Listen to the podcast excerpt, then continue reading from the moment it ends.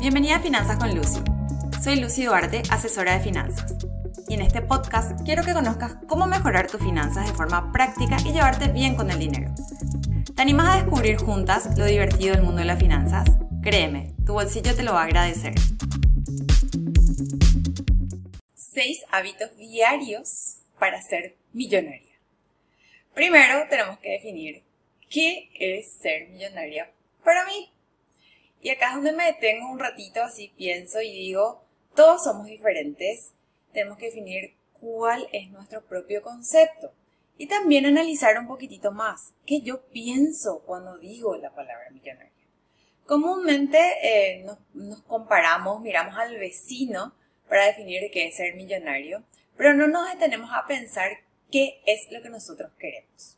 O sea, vemos que ellos tienen de por un montón de cosas, em, de por marcas que, que decimos, cuando yo tenga eso voy a ser feliz, cuando yo tenga eso voy a tal cosa. Entonces como que constantemente estamos mirando lo que hay afuera, pero no paramos a pensar lo que hay adentro, adentro nuestro. O tampoco analizamos que esa comparación que estamos haciendo no es en base a una misma etapa de la vida de las personas. O sea, no sabemos si las personas con las que nos comparamos tienen familia, tienen hijos, no tienen, también qué edad tienen sus hijos, qué sueños tenemos nosotros, qué sueños tenían ellos, a dónde queremos ir, dónde estamos. Tampoco sabemos si, si vienen de de, generaciones, cómo se relacionan con el dinero, cómo yo me relaciono con el dinero. Entonces, finalmente, no estamos comparando, como se dice vulgarmente, manzanas con manzanas, sino que estamos comparando manzanas con kiwis. Y claramente no hay una comparación que podamos hacer con criterio. Igualmente, también compararnos me parece que no está bien, porque cada persona es diferente, cada persona es un ser distinto que quiere y tiene necesidades diferentes. Entonces, cuando nosotros logramos entender eso, creo que las cosas se vuelven mucho más fáciles. Ahora, entonces, para un segundo y decidí qué definición le vas a dar a ser millonario. Una vez que tengas esa definición, todo va a ser mucho más fácil. Y también eh, creo que con esa definición vas a poder tener más continuidad en tus acciones para poder conseguir tus sueños. En mi caso, para mí, eh, ser millonaria es ser libre, decir qué hacer con mi tiempo, tener tranquilidad financiera. No tanto tener cosas, no va tanto por ese lado mi forma de ser.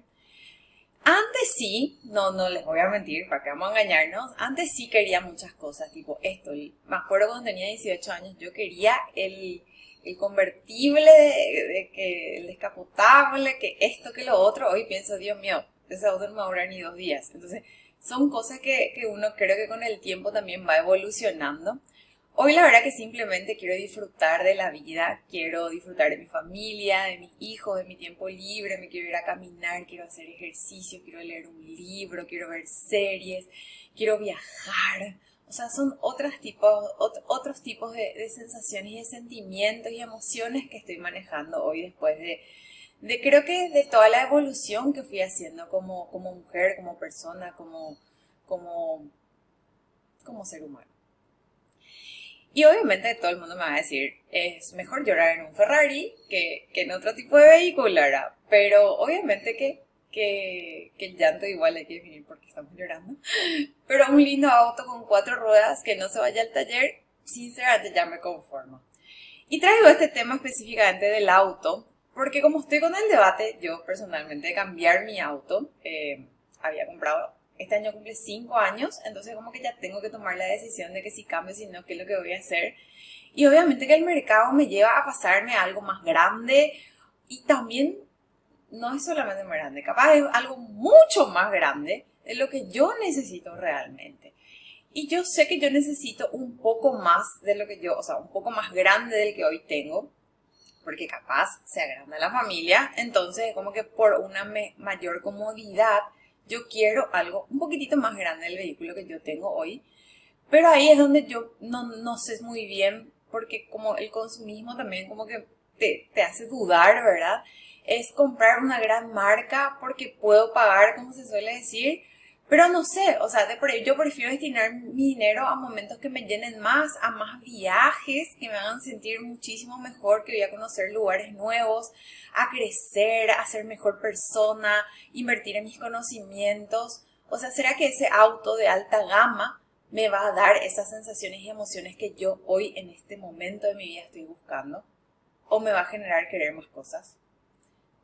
La verdad que me dejó pensando mucho, todavía no tomé ninguna decisión, pero sí me doy cuenta que, no sé si elijo porque necesito, porque quiero o porque em, va a ser... No sé ni qué palabra utilizar. O sea, sinceramente me quedo sin, sin palabras porque es finalmente una necesidad que yo tengo por trasladar. Pero bueno, vamos a seguir con análisis. Seguro que le voy a estar contando, compartiendo qué es y... Bueno, son lindas preguntas, ¿verdad? Que si paramos un rato no las podemos hacer cada vez que vamos a tomar decisiones. O sea, yo puedo analizar todas mis decisiones que son así, tan importantes, digamos, ¿por qué voy a hacerlo? Necesito, no necesito, quiero, me va a hacer feliz, hasta qué punto, ¿verdad? Y una vez que yo defino eso, todo va a tener más sentido porque voy a saber a dónde yo me quiero ir. Y eso también me va a ayudar a crear un plan de acción claro, real y más que nada me va a ayudar a sentirme cómoda con esa idea. Porque finalmente lo único que queremos es cumplir nuestros sueños. Entonces para eso justamente lograr la tranquilidad financiera es la base. Ya que para la mayoría de los sueños obviamente necesitamos dinero, ¿verdad? Entonces ahí la pregunta es, ¿el dinero es un medio o es un fin? Tema para otro podcast. No se preocupen, eso vamos a hablar en otro episodio. Pero bueno, ahora vamos a hablar de estos hábitos que te estaba diciendo que diariamente tenés que aplicar para ser millonario. El primero, fija metas, tener claro a dónde queremos llegar. Es la única, pero es la única de verdad manera de poder llegar. Crear un plan de acción real, que sea medible y posible según tu realidad financiera de hoy. De repente fijamos metas, pero no tienen relación con lo que yo hoy estoy viviendo. Entonces eso es muy, muy importante tener en cuenta. Y cuando hablamos de lo real y medible, me refiero a que no puedo decir, me quiero ir a Europa a visitar a mi, amiga, así tipo, algún día. O tipo, en algún momento quiero tal cosa. Algún día voy a tener tal cosa. Algún día voy a comprar otra cosa. Necesitamos ser súper, súper claras, tipo, cuándo, qué mes, cuántos días. En, el caso del viaje que, estoy, que dije primero, qué época me conviene, cuánto necesito de viático, cuánto sale el pasaje tengo que planificar mi vida laboral para poder ir. Como soy profesional independiente, necesito planificar ese tiempo que yo no voy a estar. ¿Cómo voy a pagar? ¿Tengo ahorros? ¿No tengo ahorros? ¿Tengo que sacar un préstamo? ¿Voy a empezar a pagar hoy para viajar dentro de un año? ¿Qué tengo que llevar?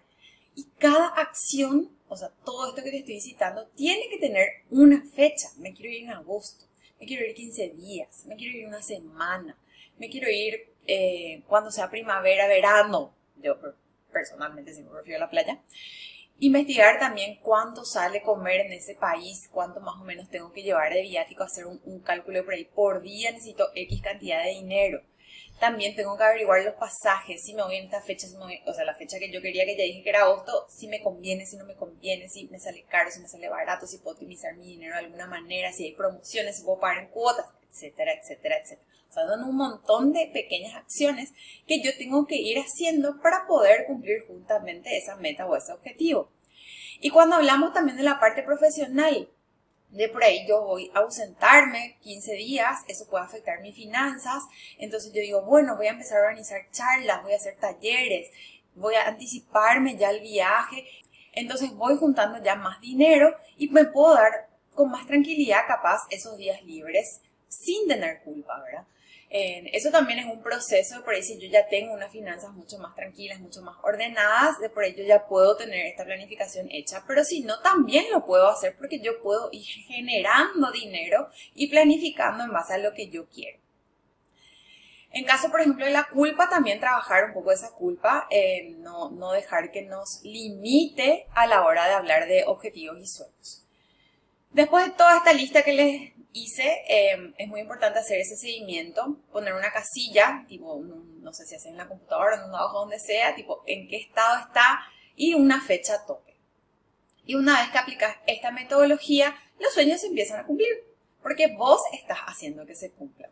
El segundo hábito sería registrar tus avances, tus ideas, tus pensamientos. Y obviamente para eso también creé un producto que se llama el cuaderno de sueños, que es justamente y exclusivamente para anotar nuestros pensamientos, nuestros, nuestros sueños, nuestros logros, nuestros aprendizajes. Es súper importante tener un registro de estos pensamientos, de lo que sentimos, de lo que pasó, de lo que no nos gustó, de lo que nos gustó también, para poder ir analizando cómo es la vida que hoy tenemos. Y además también poder crear nuevas técnicas y planes para lograr metas. Porque a veces no todo sale como pensamos. Eso es súper normal. Pero por ahí, de por ahí fijamos un objetivo y pensamos que iba a ser tipo súper fácil a pesar de tener todo un plan súper mega detallado, pero finalmente no lo logramos. Y ahí es donde entra lo que pensamos, lo que sentimos, lo que, lo que pasa, digamos, por nuestro cuerpo acerca de este objetivo. Y capaz hay alguna cosita que yo tengo que cambiar, que de por ahí no me deja tranquila, o sea, no sé, como que no estoy segura de que sea realmente así. O sea, es, algo normal y puede pasar. De, por ejemplo, el viaje que estábamos hablando en el, en el hábito número uno, de por ahí yo dije 15 días y en este momento de mi vida pasó algo el mes pasado nomás y yo por X situación prefiero, no, no es el momento, de por ahí me puedo ir una semana y capaz no en agosto, capaz me voy a ir recién en enero, o sea, pueden ir habiendo modificaciones en, estos, en estas metas, en estos objetivos y por eso es muy importante que nosotros vayamos registrando esos avances para poder ir tomando decisiones en la marcha y no dejar nomás como un objetivo que no se está cumpliendo, sino que analizar por qué no se está cumpliendo. Y también eso nos ayuda a tomar decisiones de forma consciente y no sentirnos mal, o sea, no sentirnos así como que, ay, no pude cumplir, no lo logré, o sea, como que no, hay necesidad de llegar a esa sensación. Y más otra vez, porque el objetivo es para mí misma. O sea, yo no tengo por qué justificarme con nadie si no logré ese objetivo. No le tengo que dar explicaciones absolutamente a nadie. Bueno, como tercer hábito tenemos organizarte, planificar, proyectar. Este es el secreto, no hay otro. Anticipando un paso ante todo optimizamos, ahorramos tiempo, estamos seguras, tranquilas con lo que va a pasar, porque sabemos qué es lo que va a pasar. Obviamente los imprevistos siempre van a estar, eso es casi inevitable en esta vida, pero por lo menos nosotros vamos a tener esa organización, esa planificación que nos va a ayudar a tener esa tranquilidad. Y para eso, el plan de acción son tareas que nos ayudan a organizarnos, que nos dan esa posibilidad de planificar acciones para que las cosas pasen. Y más que nada también saber cuánto dinero necesitamos para que esas cosas pasen. Eso es lo más importante, me parece. Que también son factores muy importantes a la hora de no lograr los objetivos. De por ahí no estamos haciendo conscientes algunos factores que nos limitan. O sea, analizar también esa parte de por qué. Como cuarto hábito, capacitate. Invertir en vos es la mejor forma de generar un impacto en tu vida aprender es algo que nunca, pero absolutamente nunca vamos a dejar de hacer, yo creo que ni de viejitos. Solo tenemos que estar con la predisposición correcta y estar abiertas a recibir lo nuevo para que cada vez estemos más cerca del lugar donde queremos estar. Depende absolutamente de nosotras dejar entrar esa nueva información que nos va a ayudar obviamente a cumplir esos sueños. Y también para saber en qué yo me quiero capacitar, me tengo que preguntar qué es lo que me falta para estar donde yo quiero estar. ¿Y qué necesito para eso? Justamente analizando mis objetivos, eh, analizando mis pensamientos, yo me puedo ir dando cuenta, ah, mira, yo esto no sé muy bien, yo acá podría potenciar mis conocimientos. Entonces son respuestas que yo voy a ir encontrando de por ahí en profesionales que te puedan acompañar en el proceso.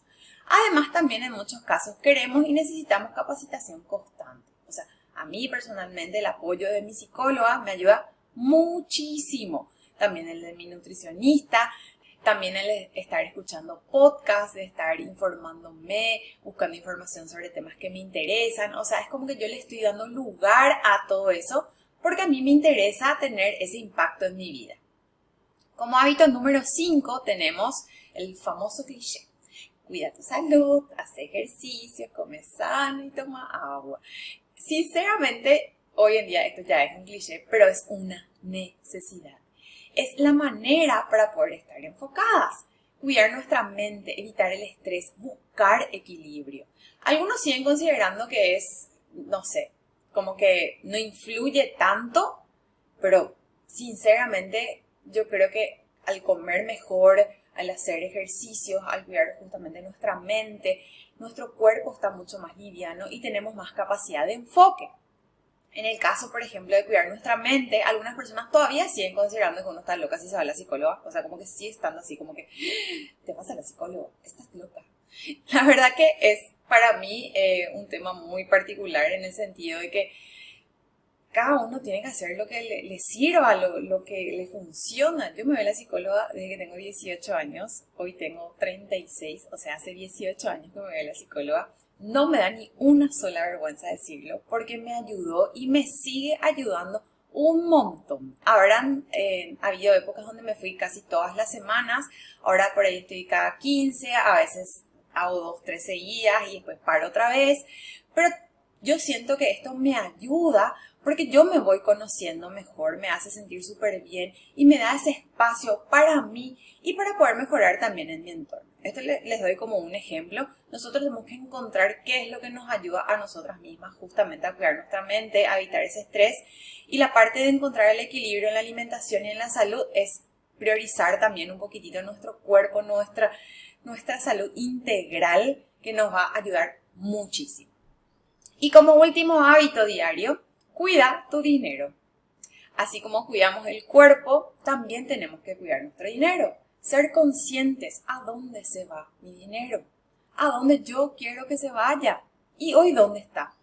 Tenés ahorros, tenés inversiones. ¿Cuál es tu objetivo en esta vida? Sumalo a tu lista y analiza qué te falta para lograr. Estos son los seis hábitos que me parecen más importantes Pueden ser más en tu caso o capaz menos, que por ahí algunos, algunos hábitos ya los tenés incorporados, pero lo más importante es que reconozcas cuáles son esos hábitos que debes implementar y empezar hoy tu camino a la tranquilidad financiera. Gracias por estar del otro lado. Nos reencontramos en el próximo episodio. Si quieres recibir más info, anotate a mi lista de mails ingresando a mi web www.lucianaduarte.com, Luciana con 12 y seguime en las redes sociales.